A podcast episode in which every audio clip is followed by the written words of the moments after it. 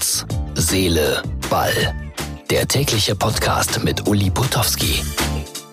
Ausgabe Nummer 166 vom 31.01.20. Vielleicht hört man es im Hintergrund noch. Ich schaue gerade HSV gegen Nürnberg 3-1. Das Endergebnis dann gleich auch in meinem Podcast. Aber wir reden auch über Nübel. Da wir ja gestern schon ein bisschen diskutiert. Wird vielleicht der Torwart Nummer 3 jetzt die Nummer 1 für Schalke?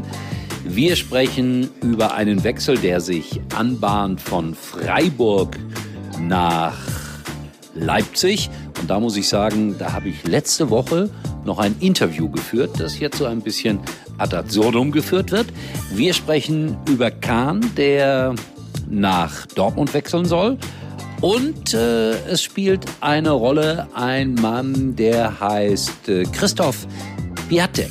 Und da sollten dann die Schalker wiederum ein bisschen Angst vorhaben. Also wie immer, jede Menge Themen. Endergebnis Hamburg-Nürnberg, wenn ihr es noch nicht im Radio gehört habt. Ich hoffe ja immer, dass ganz viele Menschen morgens um 6 Uhr aufstehen, 7 Uhr aufstehen, zur Arbeit fahren und Herz, Seele, Ball hören. Da gibt's dann auch noch mal ganz kurz und aktuell, wenn man das so sagen kann, die Ergebnisse vom Vorabend, der ja jetzt sozusagen ist. Ich hoffe, ihr kommt nicht durcheinander. In diesem Sinne, hier kommt mein Podcast.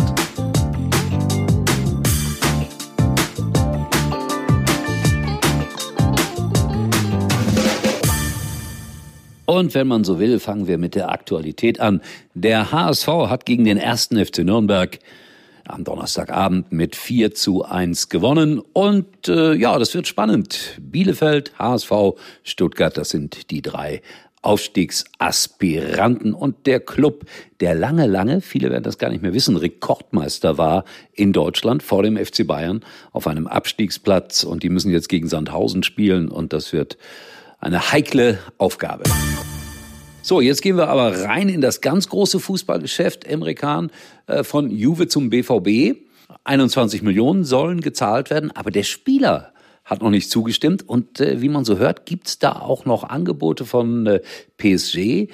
Und äh, ich weiß gar nicht, ob er das verhindern kann, aber er hat noch nicht zugestimmt, der deutsche Nationalspieler.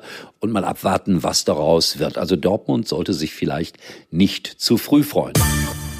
Dann hat sich David Wagner von Schalke 04 festgelegt. Ich wollte ja Torwart Nummer drei in der Kiste haben, aber er hat sich für Nübel entschieden. Und das ist äh, selbstverständlich nachvollziehbar und auch richtig. Und der muss aufpassen, denn Hertha BSC meldet eine Neuverpflichtung vom AC Mailand. Nein, keinen italienischen Abwehrspieler, sondern einen polnischen Stürmer.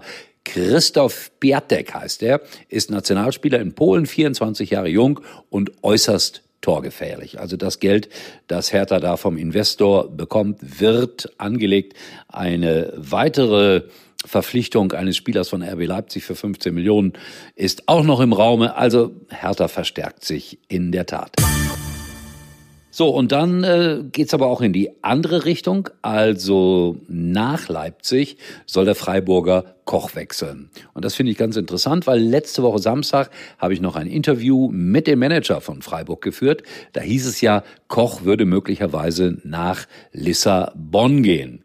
Das wurde dann kräftigst dementiert und er ist ja auch nicht nach Lissabon gewechselt. Aber der Manager sagte dann im Gespräch, und ich denke, da wusste er schon etwas. Wenn jetzt einer kommt und 20, 25 Millionen bietet, dann werden wir natürlich darüber nachdenken müssen als SC Freiburg, ob wir ihn abgeben. Interessant, dass Manager manchmal so, ja, durch die, durch die Glasscheibe hindurch eigentlich äh, solche Andeutungen machen. Ich habe es da nur noch nicht begriffen. Also, danach sieht's aus.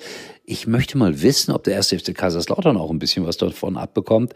Äh, der erste FC Kaiserslautern hat Koch äh, ausgebildet, hat ihn, ich glaube, für zweieinhalb Millionen oder sowas nach Freiburg gehen lassen. Das ist eine schöne eine schöne Rendite für den SC Freiburg, rund 18, 19 Millionen plus, aber natürlich eine sportliche Schwächung. Es bewegt sich also gerade ganz, ganz viel in der Fußball-Bundesliga. Es wird interessant, was da noch alles in den nächsten Tagen passiert, denn es ist ja jetzt bald Schluss. Die Deadline naht. Morgen ist der 31.